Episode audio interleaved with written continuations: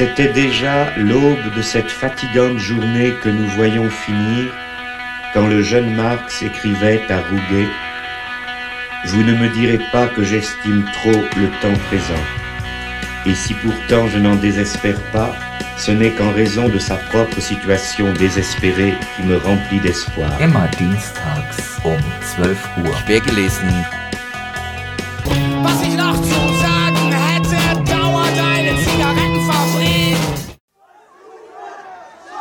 Die letzten Tage waren gekennzeichnet von antisemitischen Parolen, Angriffen auf Synagogen und jüdische Einrichtungen. Es sind Szenen wie diese, die einen sprachlos machen. Mitten in Deutschland offen zutage getragener Hass gegen Juden. In den letzten Jahren hören wir immer wieder, es fehlt ja noch an Forschung. Wir haben ja noch nicht genaue Kriterien, wie man zum Beispiel die sogenannte Israel-Kritik und den Antisemitismus abgrenzen soll. Bullshit.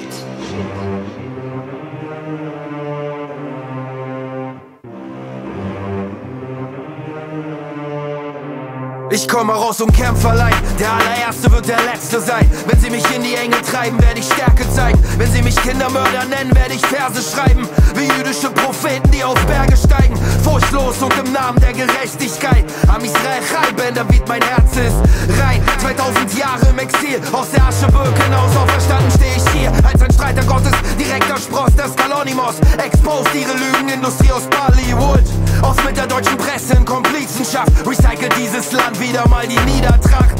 Du sagst, Geschichte wiederholt sich nicht. Ich sag, sie reimt sich, wenn du nicht mit deinem Opa brichst. Deutsches Geld uns halten das sind Kleinkinder. Und Free Palestine ist das Neue. Ich sag's lieber nicht. Sie brüllen Jude, Jude, nennen mich feiges Schwein, doch ich weiß, wo ich stehe, wenn ihre Horden wieder schreien.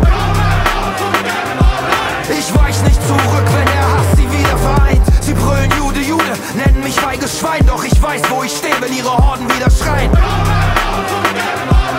Ich weich nicht zurück, nein, nein, ich komme aus dem Kämpferlein. Der allerletzte wird der Erste sein. Mein Vater schärfte mir die Worte ins Gedächtnis ein. Denn seit Jahrtausenden im Sefer Neveim ist die Heimkehr nach Zion im Zentrum der Prophetie. Egal was die UNESCO sagt, dieser Country Club namens UN wird dominiert von einem Menschenschlag, dessen Maxime nicht die Menschenrechte sind, weshalb Millionen in China in Gefängniszellen sitzen.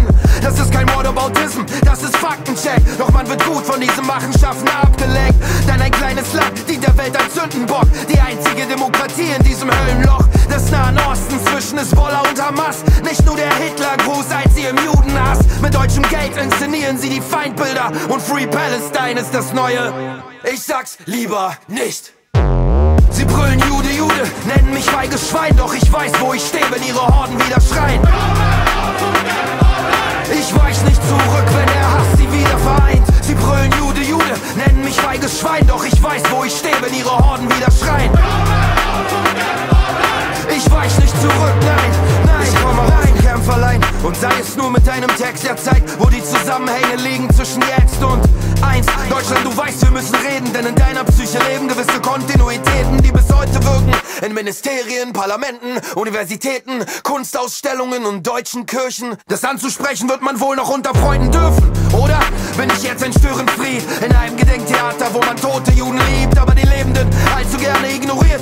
Sie nur zur Imagepflege hält, um sie zu instrumentalisieren. Bevorzugt gegen den jüdischen Staat, auf den dann alles projizierbar wird, was man in Deutschland sonst nicht wagt.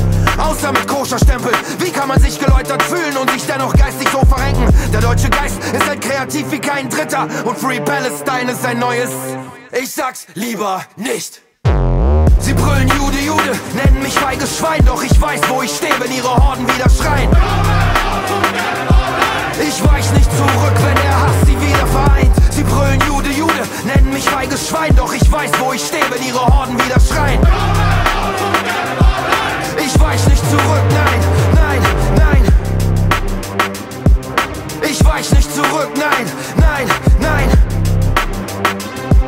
Ich weich nicht zurück, nein, nein, nein. Ich weich nicht zurück, nein, nein, nein,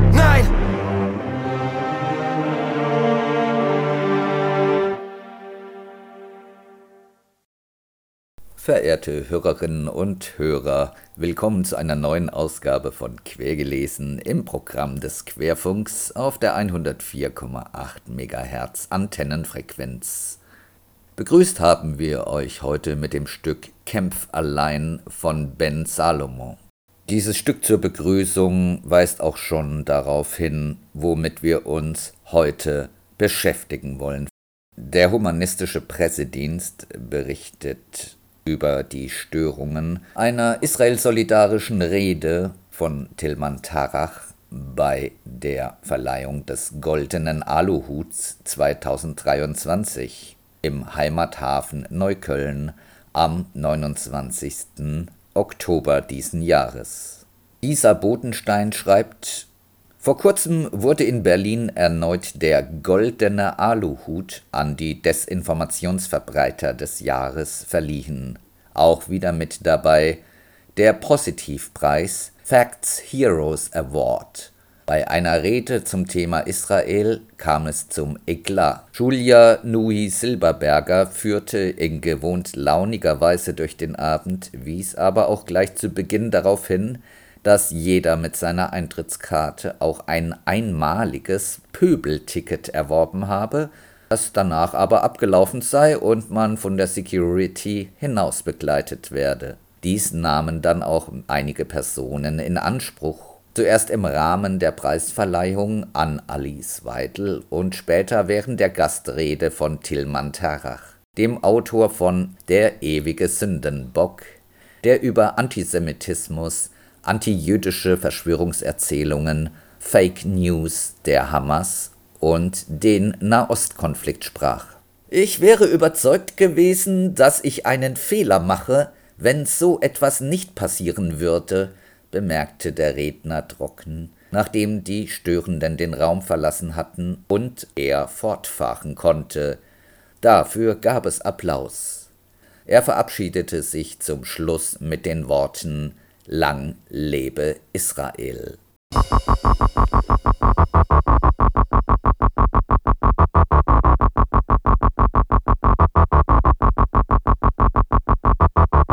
Den Mitschnitt von Tilman Tarachs Rede anlässlich der Verleihung des goldenen Aluhuts, inklusive der Versuche, seine Rede zu stören, hört ihr nun im Folgenden, verehrte Hörerinnen.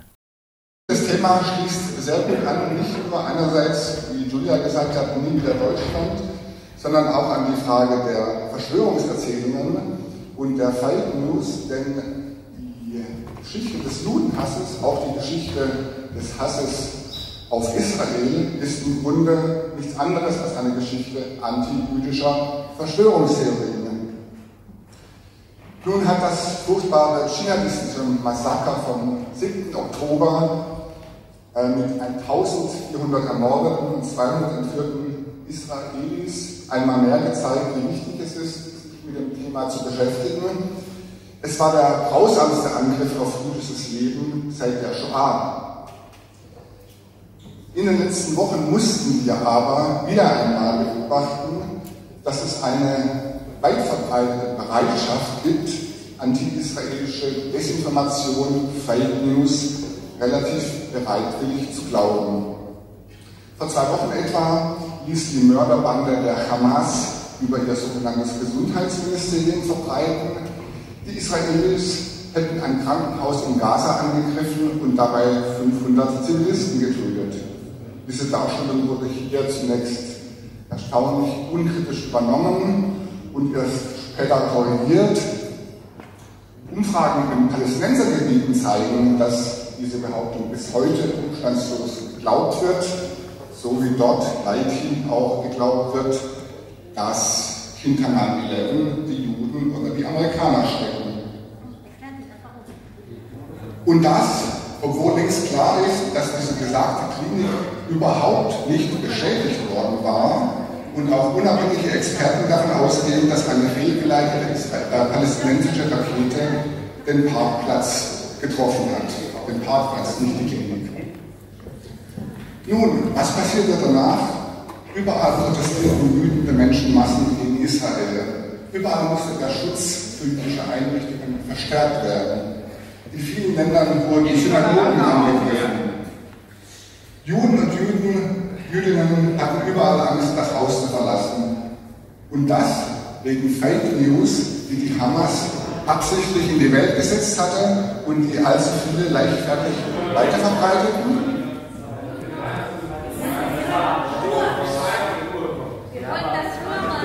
Wie viele Tickets muss ich vergeben?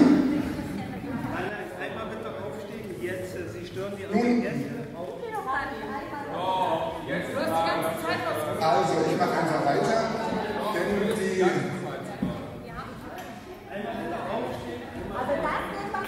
Können wir da hinten mal zum Potte kommen?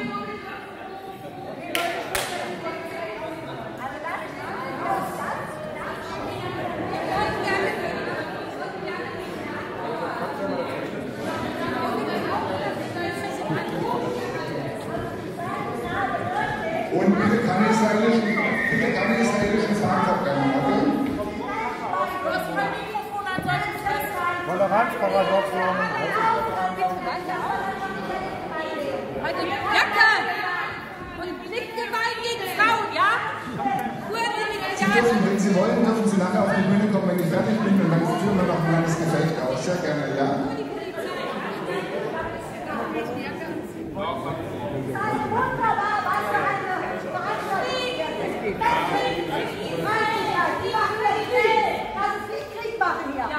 Das ist ja ganz üblich.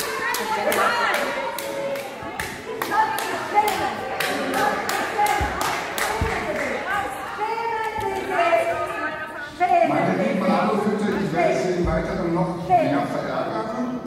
Hier! Es ist Sie kann Gewalt gegen Frauen. Also, ich hole auch Frieden für alle!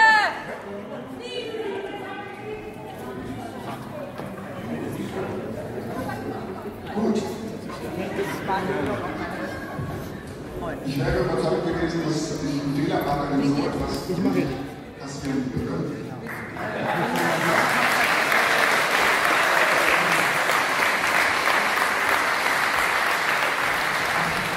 Aber andererseits muss man auch sagen, das Thema ist ja durchaus etwas ernster und ich will einen kleinen historischen Kurs machen. Die klassischen verschwörungstheologischen Muster finden wir hinsichtlich des Antisemitismus schon in den Ritualmord- und Ostentstellungslegenden.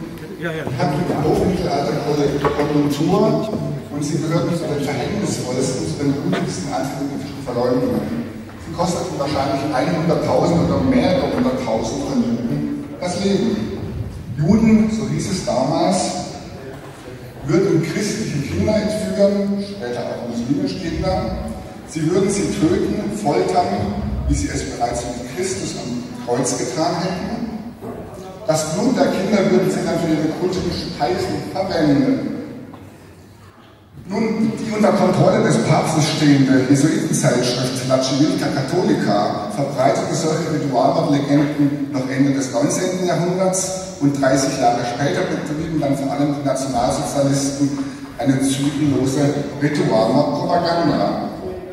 Viele Nazis, das ist wieder was, worüber sich die Armenhüte vielleicht freuen können oder sich inspirieren lassen können, Viele Nazis erklärten übrigens auch die Impfung, insbesondere die Pockenschutzimpfung damals, kurzerhand zu einer jüdischen Erfindung. Durch das Einimpfen von Krankheiten, so hieß es, würden die Juden die Nichtjuden unter ihre Herrschaft unterwerfen. Und heute sind die Ritualmordlegenden in der palästinensischen Propaganda außerordentlich beliebt. Ein von der palästinensischen Autonomiebehörde bezahlter Prediger etwa sagte, Zitat, die Juden suchen nach einem kleinen Kind, entführen es und stecken es in ein im Innern mit Nägeln versehenes Fass, Zitat Ende. Und damit der Wunsch der Juden auf ewiges Leben erfüllt würde, würden die Juden dann ein mit Kinderblut geknetetes Brot verzehren. Das alles, jetzt müssen Sie sich festhalten, das alles sei in Europa längst enthüllt worden und habe zur Vertreibung der Juden und ihrer Vernichtung in Deutschland geführt. Das wurde gesagt in der Al-Aqsa-Moschee in Jerusalem vor einigen Jahren. Manche Antisemiten halluzinieren auch heute tatsächlich, die Israelis würden palästinensische Brunnen vergiften. So zum Beispiel vor einigen Jahren kein geringerer als der palästinensische Präsident Mahmoud Abbas, der im Übrigen auch den Holocaust leugnet. Abbas hat einige Tage später kleinlaut erklärt, er sei da wohl einem Irrtum aufgesessen. Hinsichtlich, hinsichtlich der ganz klassischen anti-israelischen Gerüchte lässt sich aber auch zeigen, dass sie ganz und gar auf ihre Ankläger selbst zurückfallen. Nehmen wir den dreisten Vorwurf der Apartheid. 20 Prozent der israelischen Staatsbürger sind Araber, sie haben die gleichen bürgerlichen Rechte, sie haben ihre Parteien im Parlament und sie üben nicht selten hochkarätige Berufe aus. Sie werden Professoren, Chefärzte, sogar Richter. Auch wenn die israelische Gesellschaft selbstverständlich, wie jede Gesellschaft, nicht frei ist von Rassismus, so steht doch fest, in keinem Land des Nahen und Mittleren Ostens können sich Araber derart frei entfalten wie in Israel. Wer das nicht glaubt, darf mich hinterher gerne irgendein Land nennen. Nummer zwei wäre der Libanon, aber der ist immer deutlich schlimmer. Nun, Apartheid ist allerdings exakt das, und das wissen viele nicht, exakt das, was die Juden und Jüdinnen in der arabischen Welt erlebt. Etwa 800.000 Juden, Jüdinnen, Jüdinnen wurden vor und nach Staatsgründung Israels aus ihren arabischen Heimatländern vertrieben. Noch um das Jahr 1900, das muss man sich vorstellen, war beispielsweise ein Viertel der Bevölkerung Bagdads, der irakischen Hauptstadt Bagdad, jüdisch. Durch zunehmende Judenhetze, Diskriminierungen, auch blutige Pogrome führten dazu, dass die einst reichhaltige jüdische Kultur in der arabischen Welt einer ethnischen Säuberung zum Opfer gefallen ist, über die kaum jemand spricht. In den palästinensischen Autonomiegebieten existiert ebenfalls kein jüdisches Leben. Sollte es jemals zu einer Zwei-Staaten-Lösung kommen, so weiß jeder, dass auch in einem palästinensischen Staat keine Juden werden leben können. Und kaum jemand erhebt die Forderung, ein zukünftiger palästinensischer Staat an der Seite Israels müsse auch Juden als gleichberechtigte Staatsbürger akzeptieren. Wenn also manche fanatische Israel-Feinde davon sprechen, Israel betreibe ethnische Säuberungen, strebe einen Genozid an, ermorde gar besonders gerne palästinensische Kinder, dann sind das nicht Projektionen ihrer eigenen antisemitischen Vernichtungswünsche. Die Hamas schreibt es offen in ihrer Charta. Zitat, das jüngste Gericht wird nicht kommen, solange Muslime nicht die Juden bekämpfen und sie töten. Zitat Ende. Das Blutbad, die Schlachtfeste, muss man sagen, vom 7. Oktober haben gezeigt, wer die wahren Kindermörder sind und was die Dschihadisten in ihrem asymmetrischen Krieg gegen Israel zu tun gedenken, wenn sie nur die Möglichkeit dazu hätten, nichts weniger als einen Völkermord. Free Palestine kann deswegen nur heißen Free Palestine from Hamas und von allen anderen Dschihadisten. Und Free Iran kann nur heißen Free Iran from the Mullahs. Danach kann nicht nur Israel endlich in Frieden leben, sondern auch die Palästinenser haben endlich die Chance auf ein menschenwürdiges Leben jenseits einer bestialischen Herrschaftsideologie die schon Kinder abzurichten versucht und die jeden Funken Lebensfreude im Kern erstickt.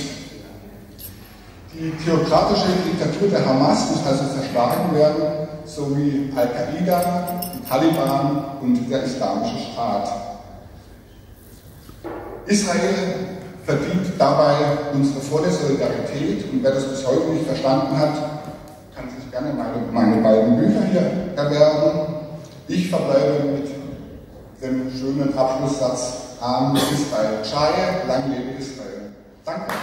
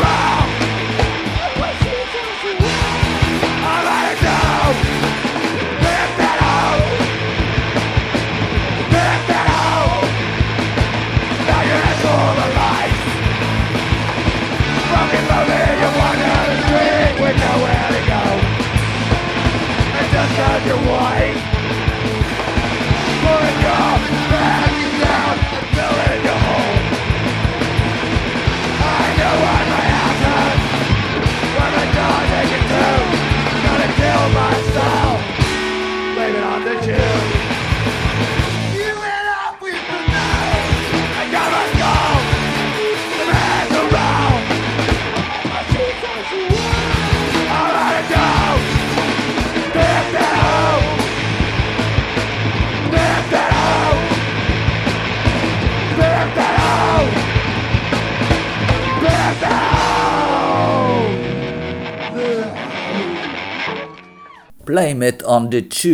war das von der Band Jew Driver.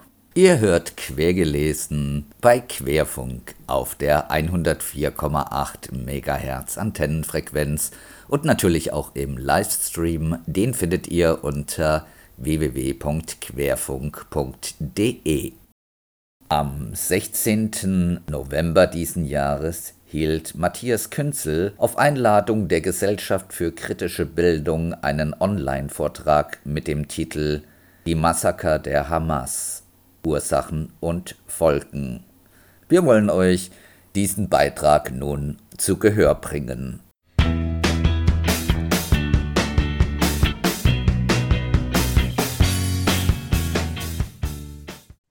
Dann einen schönen guten Abend äh, nochmal offiziell von unserer Seite. Ähm, mein Name ist Andreas Stahl. Ähm, ich bin äh, von der Gesellschaft für kritische Bildung, die das heute in Kooperation mit dem Zentrum für Antisemitismus und Rassismusstudien der KAS in Aachen, der Katholischen Hochschule NRW, ähm, ausrichtet und organisiert. Ähm, wir freuen uns, dass das relativ kurzfristig geklappt hat mit der Veranstaltung heute ähm, und freuen uns natürlich vor allem, dass Matthias Künzel zu Gast ist, der, wie ich seinem Newsletter entnehmen konnte, jetzt einige Veranstaltungen nochmal zu diesem Thema in diesem Jahr auch ähm, verschiedenen Städten haben wird. Ich glaube, in wenigen Tagen zum Beispiel in Oldenburg, in, ähm, im Dezember auch in Berlin und dazwischen auch.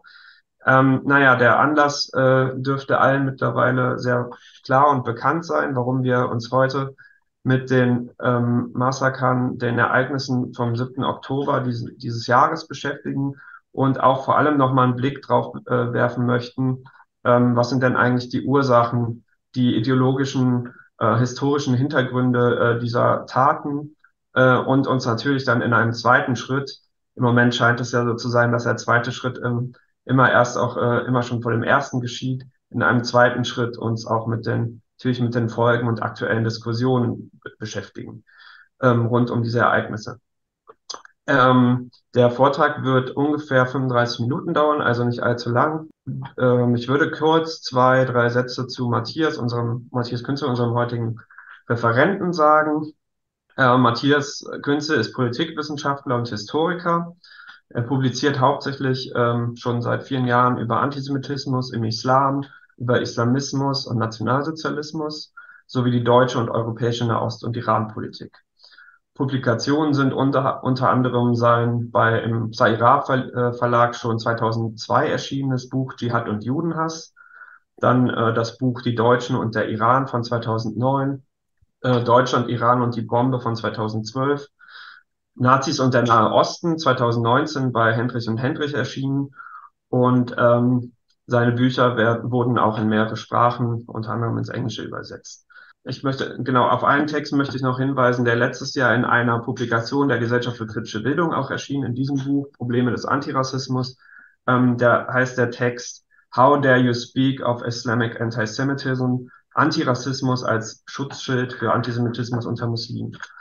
Und ähm, in Kürze, hoffentlich in wenigen Wochen nach langem äh, Warten, erscheint auch sein Text Israels Schuld? Fragezeichen. Warum über die NS-Anteile am Nahostkonflikt nicht gesprochen wird. Im bald erscheinenden Sammelband Gesichter des politischen Islam bei Edition Tiamat. Genau, ähm, vielleicht noch ein Publikationshinweis. Auch in Kürze erscheint ähm, ähm, ebenfalls herausgegeben von der Gesellschaft für kritische Bildung und wichtig hier in dem Zusammenhang die erste deutschsprachige Übersetzung äh, von Benny Morris Standardwerk 1948, der erste arabisch-israelische Krieg. Das erscheint in Kürze bei Hendrich und Hendrich, vielleicht das noch kurz als Hinweis. Und dann würde ich übergeben wenn das technisch soweit hinhaut, an dich. Ähm, und äh, danke dir nochmal ganz herzlich äh, für die Bereitschaft und dafür, dass du jetzt den Vortrag hältst und freue mich auch auf die Diskussion. Vielen Dank.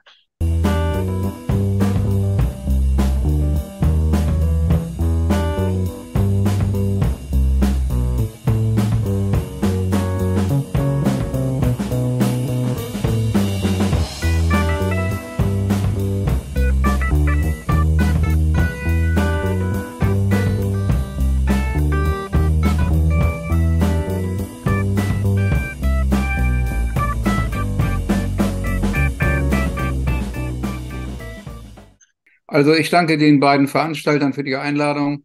Ich danke allen, die sich zugeschaltet haben für ihr Interesse und freue mich auf eine Diskussion. Es gibt ja tatsächlich sehr viel Diskussionsstoff seit dem 7. Oktober. Die ganze Welt hat sich verändert. An diesem Tag wurden 1200 Israeli getötet, viele von ihnen vorher gefoltert. Das wäre auf Deutschland bezogen so, als hätte ein Terroranschlag 10.600 Opfer zur Folge gehabt. Diese Art und das Ausmaß des Massakers muss uns alle entsetzen. Aber Juden sind hier auch wegen der Wucht der Erinnerung besonders betroffen, und zwar dreifach. Erstens ist nicht zu bestreiten, dass das Massaker Erinnerungen an die Shoah und an die Pogrome der vielen vorherigen Jahrhunderte wachgerufen haben, ja wachrufen mussten. Zweitens ist auch eine weitere historische Erfahrung schlagartig zurückgekehrt, die Erfahrung der Einsamkeit, die Erfahrung des Alleingelassenwerdens. In vielen Ländern waren es Hunderttausende Nichtmuslime, die an Anti-Israel-Demonstrationen teilnahmen, während Juden bei Pro-Israel-Demonstrationen oftmals fast allein waren und Plakate mit den Fotos der jüdischen Geiseln vielfach abgerissen wurden. Bei Je suis Charlie oder bei Black Lives Matters oder bei Frau Leben Freiheit und der Ukraine hat die Solidarität funktioniert. Sind die Opfer aber jüdisch, herrscht Indifferenz. Dann heißt es allen Ortens, wir müssen beide Seiten verstehen. In den Worten des israelischen Publizisten Yossi Klein Halevi, Zitat, wir durchleben den ultimativen jüdischen Albtraum, erst geschlachtet und hinterher als kriminell gebrandmarkt zu werden. Drittens geht es auch um die Stimmung in Israel. Es ist wichtig, das lernte ich in Israel, zwischen dem Diaspora-Juden und dem freien Juden zu unterscheiden. Dem Diaspora-Juden, also hier zum Beispiel in Deutschland, mag es gut oder schlecht gehen. Er oder sie bleibt aber stets abhängig von der jeweiligen Obrigkeit, die ihn vom Treiben des Mobs zu schützen hat, so wie das heute auch in Deutschland der Fall ist. Nur in Israel sind Juden vollständig frei zu tun und zu lassen, was sie für richtig halten. Inzwischen sind dort mehr als zwei Generationen freier und selbstbestimmter Jüdinnen und Juden herangewachsen, die das Land zu einem der attraktivsten Orte der Welt gemacht haben. Der 7. Oktober traf diese freien Juden als Schock. Plötzlich überschreiten Antisemiten, deren Verhalten an das, deren Verhalten an das Verhalten der Nazi-Einsatzgruppen erinnert, die Grenze zu Israel. Plötzlich brechen die allerschlimmsten jüdischen Erfahrungen in den Alltag selbst dieses Landes ein. Wird das Selbstbewusstsein der freien Juden in Israel zurückkehren? Ich hoffe dies sehr, aber ich weiß es nicht. Was ich weiß, ist, dass wir versuchen sollten zu verstehen, was es bedeutet, derzeit Jude in Deutschland zu sein und dass heute im Großen wie im Kleinen die Solidarität von Nichtjuden mit den Jüdinnen und Juden besonders wichtig ist. Für mich war das Überraschendste am 7. Oktober nicht das grauenvolle Massaker als solches. Wir wissen, dass schon der Koran die Juden als Affen und Schweine dehumanisiert hat und Muslime dazu aufruft, sie zu köpfen oder zu verbrennen. Und es gab auch schon vergleichbare Blutrauschorgien im kleineren Ausmaß in der Vergangenheit. Für mich war das eigentlich Überraschende das Totalversagen der israelischen Sicherheitsdienste im Falle der Hamas. Wie konnte das passieren? Ich habe darauf nur eine Antwort. Selbst in Israel hatte man offensichtlich den großen Fehler gemacht, die Ideologie der Hamas nicht wörtlich und nicht ernst zu nehmen. Ich möchte Ihnen deshalb im ersten Teil meines Vortrags Informationen über die Ideologie der Hamas anhand von vier Stichworten vermitteln und im zweiten Teil wird es um die Reaktion auf das Massaker gehen. Also erstmal Ideologie der Hamas. Manche halten die Hamas für eine Bande durchgeknallter Mörder. Das ist verkehrt. Es handelt sich um Weltanschauungskrieger. Sie sind der palästinensische Zweig der 1928 in Ägypten gegründeten Moslembruderschaft. Diese Moslembruderschaft fasste ihr religiöses Programm in einer Parole zusammen, die bis heute das Handeln auch der Hamas bestimmt. Ich zitiere diese Parole. Allah ist unser Ziel, der Prophet unser Vorbild, der Koran unsere Verfassung, der Dschihad unser Weg und für Allah zu sterben unser erhabenster Wunsch. Ende des Zitats. Doch was bedeutet zum Beispiel der Slogan, der Koran ist unsere Verfassung? Es bedeutet, dass die Hamas einen Gottesstaat will, in dem nicht Menschen über Gesetze entscheiden, sondern der Koran als Verfassung, also als oberstes Gesetz gilt. Sie greift damit unsere Art zu leben fundamental an. Deshalb ist auch klar, warum die Hamas Israel hasst. Nicht in erster Linie für das, was seine Regierung tut, sondern für das, was es ist. Eine selbstbestimmte Demokratie. Auch für promovierte Hamas-Kader sind die Verse des Koran sakrosant, gelten also als uneingeschränkt wahr. Dass Allah zum Beispiel Juden in Affen und Schweine verwandeln kann, darf kein Hamas-Kader bestreiten, denn es steht so im Koran. Erlaubt es lediglich der Streit über das, was im Koran offen bleibt, zum Beispiel die Frage, ob sich die in Tiere verwandelten früheren Menschen fortpflanzen können oder nicht.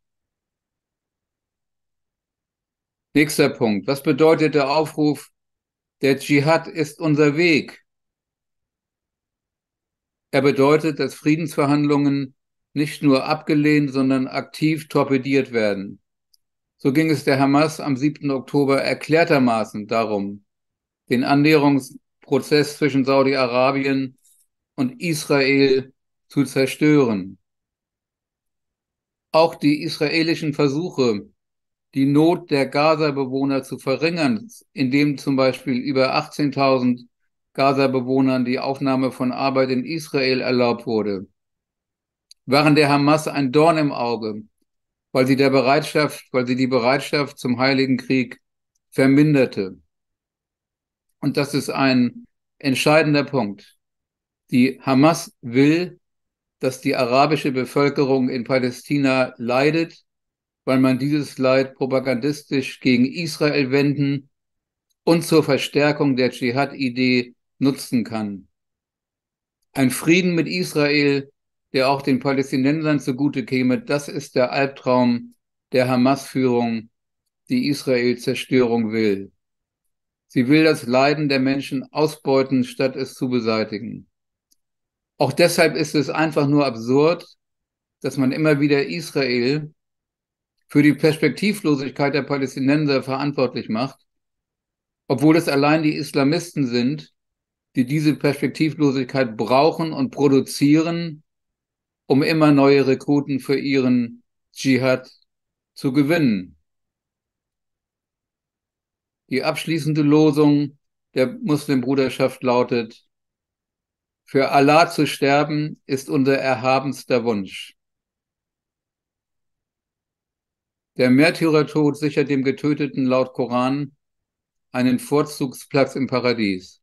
Und da der Koran bekanntlich immer recht hat, ergibt sich für Dschihadisten eine Win-Win-Situation.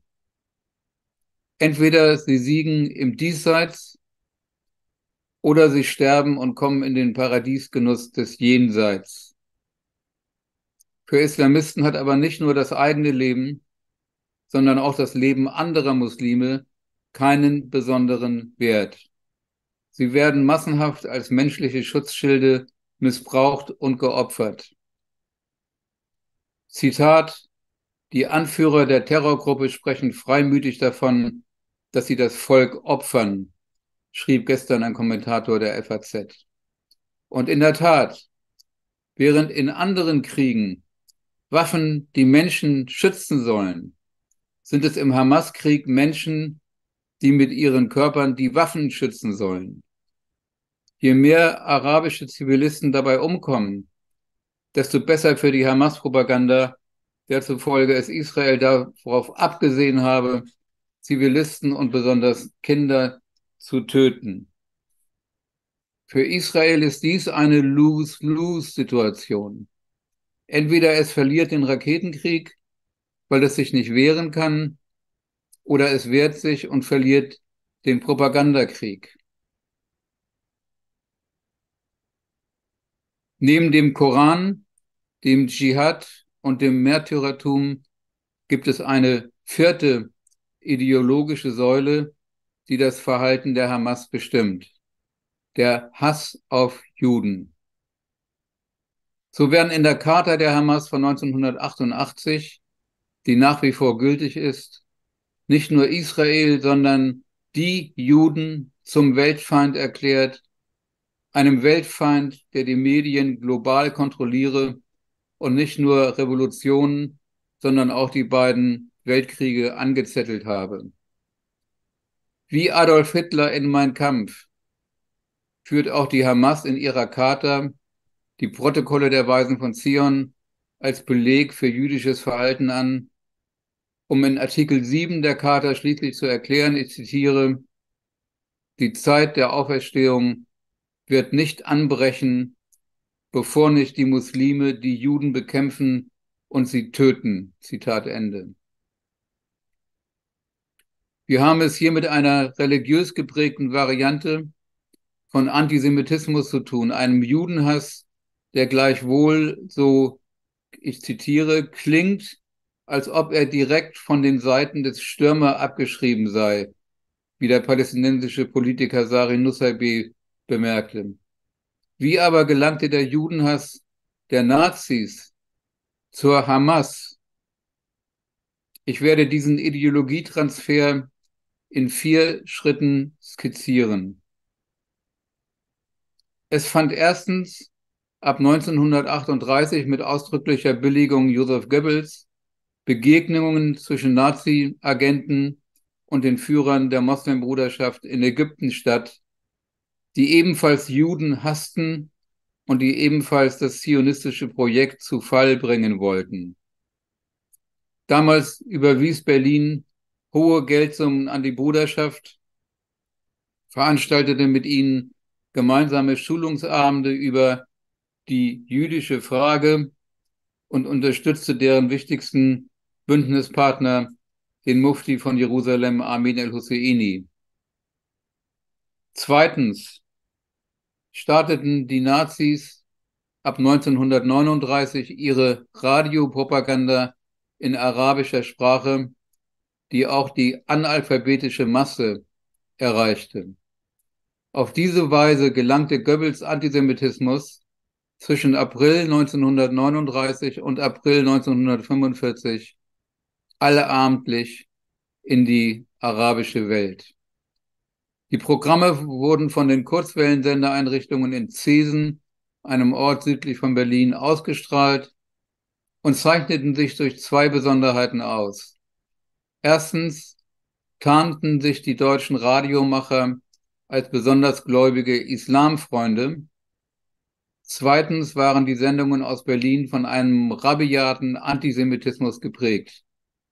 Ich zitiere, tötet die Juden, steckt ihren Besitz in Brand, zerstört ihre Geschäfte, vernichtet diese niederträchtigen Helfer des britischen Imperialismus, tönte es zum Beispiel aus Berlin, als Rommels Panzerarmee Afrika 1942 auf Kairo vorrückte.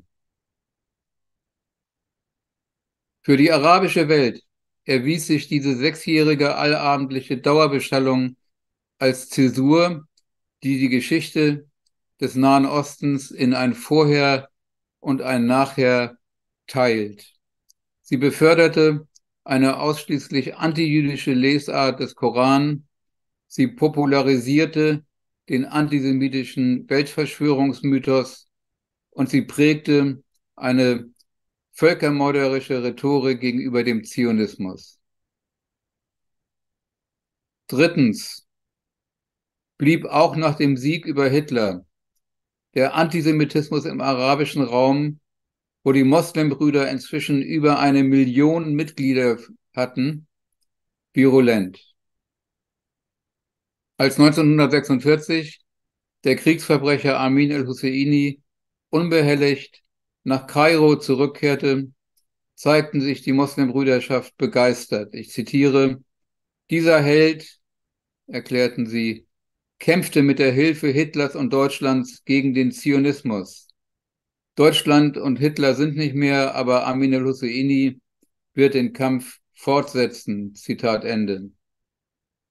In der Tat trugen der Mufti und die Moslembrüder in den Folgejahren maßgeblich dazu bei, die Zwei-Staaten-Resolution für Palästina, die die Vereinten Nationen 1947 beschlossen hatten, zu Fall zu bringen. Viertens erlitten 1948 zwar die arabischen Staaten bei dem Versuch, das in diesem Jahr gegründete Israel auszulöschen, eine Niederlage. Doch blieb die Idee, Israel zu zerstören, weiter im Raum. Die Moslembrüder reichten den Staffelstab an den iranischen Geistlichen Ruhollah Musawi weiter, der später als Ruhollah Khomeini berühmt werden sollte. Seit der Islamischen Revolution von 1979 gilt Teheran als das Zentrum bei der Bemühung, Israel und das heißt die Juden in Israel zu vernichten. 1988 schließlich schrieb sich die von Teheran unterstützte Hamas eben dieses Ziel auf ihre Fahnen. Die Hamas will somit eine Ambition, die mit Nazi-Deutschland unter Adolf Hitler ihren Anfang nahm, zum brutalen Abschluss bringen. Und es ist kein Zufall, dass sie hierfür in ihrer Charta antisemitische Parolen zitiert, die zuvor wörtlich über das Nazi-Radio in die arabische Welt gelangt waren. Man könnte an dieser Stelle einen Vergleich zwischen dem Judenhass der Nazis und dem der Hamas einfügen, doch das stelle ich jetzt erstmal für unsere späte, spätere Diskussion zurück. Und ich komme zu meinem zweiten Teil, den Reaktionen auf das Massaker. Global betrachtet waren diese Reaktionen niederschmetternd. Es war, als habe jemand die Büchse der Pandora geöffnet. Man zeigte fast immer mit dem Finger auf die Ermordeten statt auf die Mörder.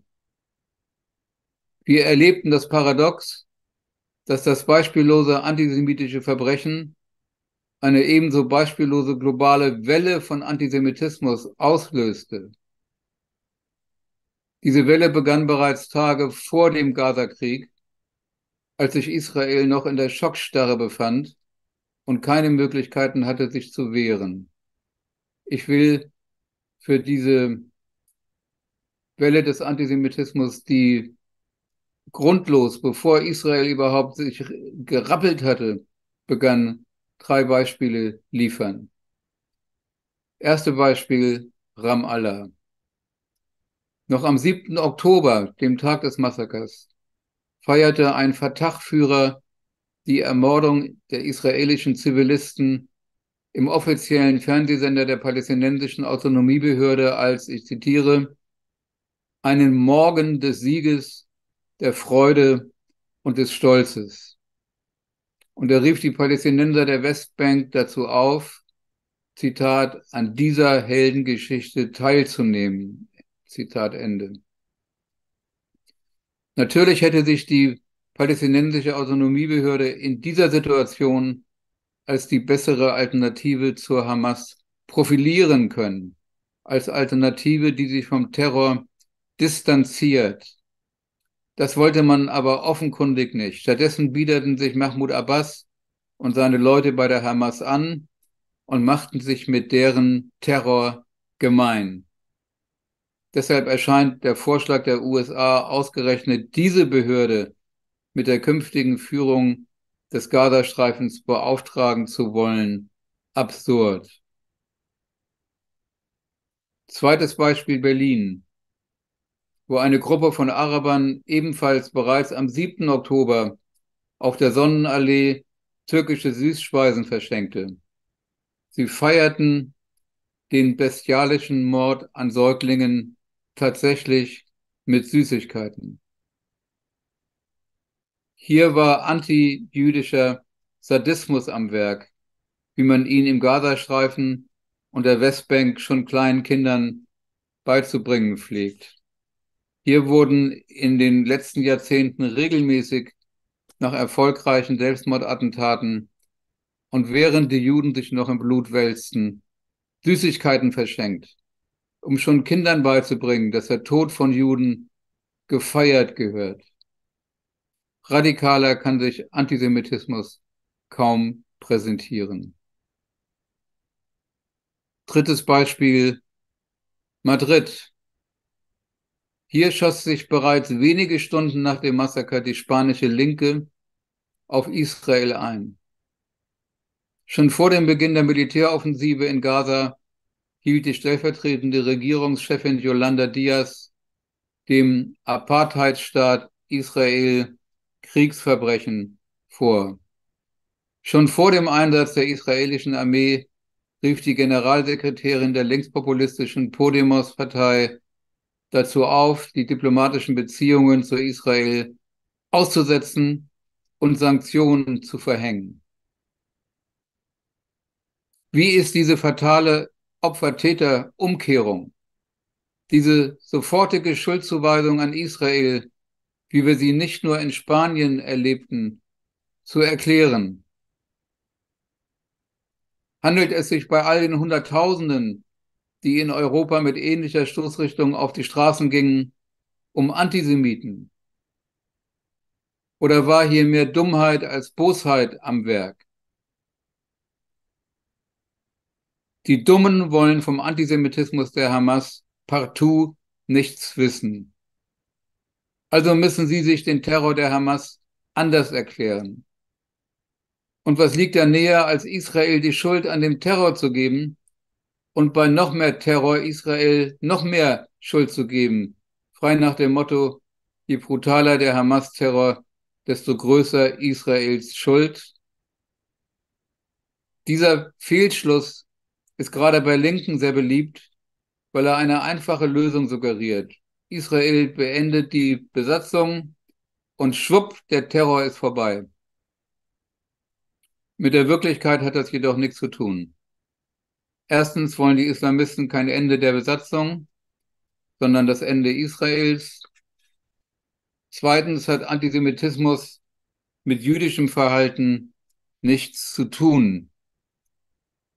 Wir müssen uns, und das ist essentiell, immer wieder klar machen, dass es ebenso wie für die Ermordung der sechs Millionen Juden, auch für die Ermordung der 1200 Juden 80 Jahre später, nicht die geringste soziale oder sonst wie plausible Ursache gibt.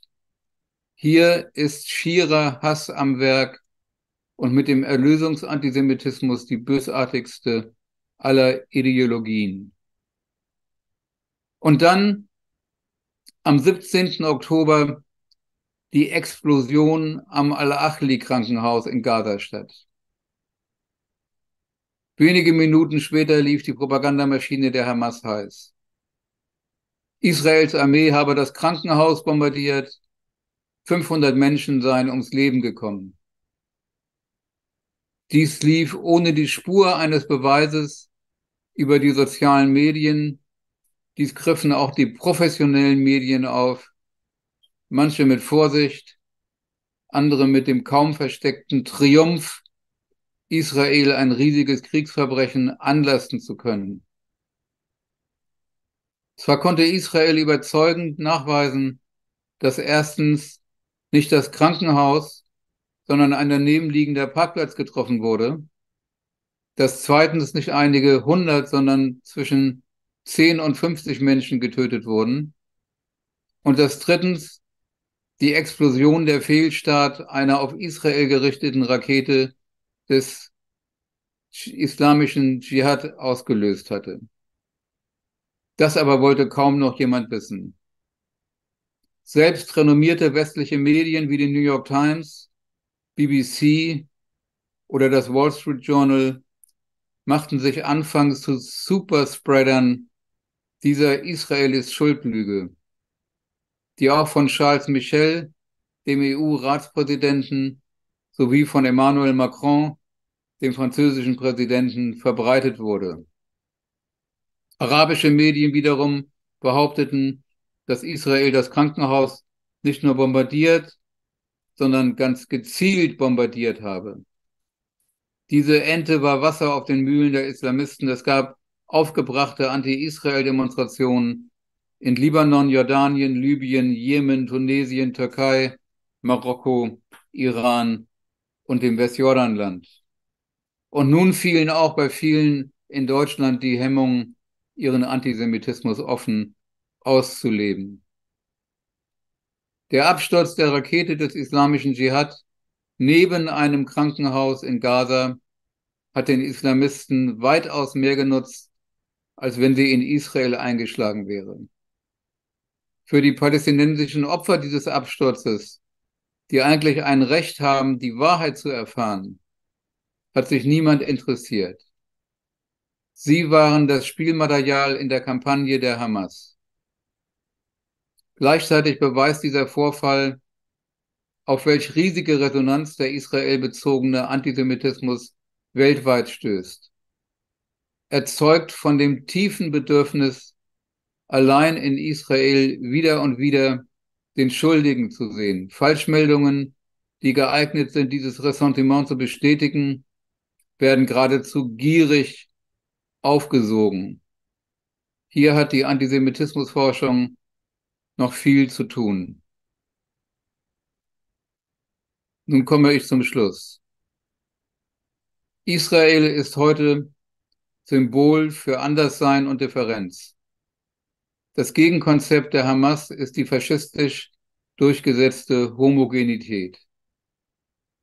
Israel ist kein besseres Land als andere Länder, schrieb ich in Dschihad und Judenhass.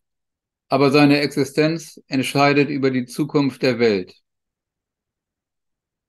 Deshalb ist es unerträglich, wenn derzeit in Deutschland immer wieder von einer Gewaltspirale die Rede ist, so als stünde die Gewalt einer Terrorgruppe, die den Tod von Zivilisten aktiv befördert, auf einer Stufe mit der Armee eines demokratischen Staates die alles tut, um Zivilisten zu schonen. Nach Auskunft der Jerusalem Post wurden 1,5 Millionen Flugblätter im Gazastreifen abgeworfen, um Zivilisten zu warnen und fast 6 Millionen Telefonate geführt. Und es ist verlogen, wenn ein Sprecher im Radio mit Seitenhieb gegen Israel erklärt, Zitat, mein Mitgefühl ist nicht teilbar. Es gilt auch den getöteten Zivilisten im Gazastreifen. Ende des Zitats. Ein Herz zu haben heißt nicht, seinen Verstand auszuschalten. Von wirklichem Mitgefühl kann keine Rede sein, wenn man sich für die Ursache der Tötung eines Zivilisten nicht interessiert, wenn man weder von den menschlichen Schilden noch von den sonstigen Kriegsverbrechen der Hamas sprechen will. Auch hier ist der Verzicht auf Klarheit der Beginn der Komplizenschaft. Es ist jedoch bezeichnend, dass Teile der deutschen und der internationalen Kunstszene nach dem 7. Oktober ihren Aufruf mit dem Satz Wir unterstützen die palästinensische Befreiung beginnen, ohne die Hamas zu erwähnen, geschweige denn zu kritisieren, um ausgerechnet Israel jene genozidale Intention zu unterstellen, die die Hamas-Kader antreibt. Hier wird nicht nur überdurchschnittliche Empathielosigkeit demonstriert. Hier wird der eliminatorische Terror zu einem Bestandteil der Befreiungsmythologie gemacht. Und wie soll es jetzt weitergehen? Die G7-Staaten erklärten bei ihrem Gipfeltreffen Anfang November eine Zwei-Staaten-Lösung, bei der beide Seite an Seite in Frieden, Sicherheit und gegenseitiger Anerkennung leben, sei, Zitat, der einzige Weg zu einem gerechten, dauerhaften und sicheren Frieden. Ende des Zitats. Dieses Mantra wird seit Jahrzehnten wiederholt, ohne zu fragen, warum eigentlich die Araber in Palästina seit 76 Jahren die Anerkennung Israels als einen jüdischen Staat verweigern und warum die palästinensische Führung ihren künftigen Staat judenfrei halten will. Dabei ist doch ganz klar, solange der Antisemitismus in den Palästinensergebieten nicht radikal und systematisch bekämpft wird, kann es keine Zwei-Staaten-Lösung geben. Die Erfahrung mit Deutschland hat gezeigt, was nötig ist, um eingefleischte Antisemiten zu besiegen eine bedingungslose Kapitulation, gefolgt von einem Jahrzehnt der Re-Education. Dafür kämpft Israel. Die Holocaust-Überlebende Fanny Englert, die vor einem Jahr starb, hat über diesen Kampf das Richtige angemerkt. Ich zitiere Fanny Englert. Sag nicht Krieg, sag Lebenskampf. Es ist ein Unterschied, ob man einen Krieg führt oder ob man um sein Leben kämpft. Wir haben es mit dem Judenhass von Hitlers islamistischen Erben zu tun. Wenn Israel gegen die angeht, die es auslöschen wollen, ist das nicht Krieg, um andere zu töten, sondern ein Kampf um Leben. Zitat Ende. Und jetzt danke ich für Ihre Aufmerksamkeit.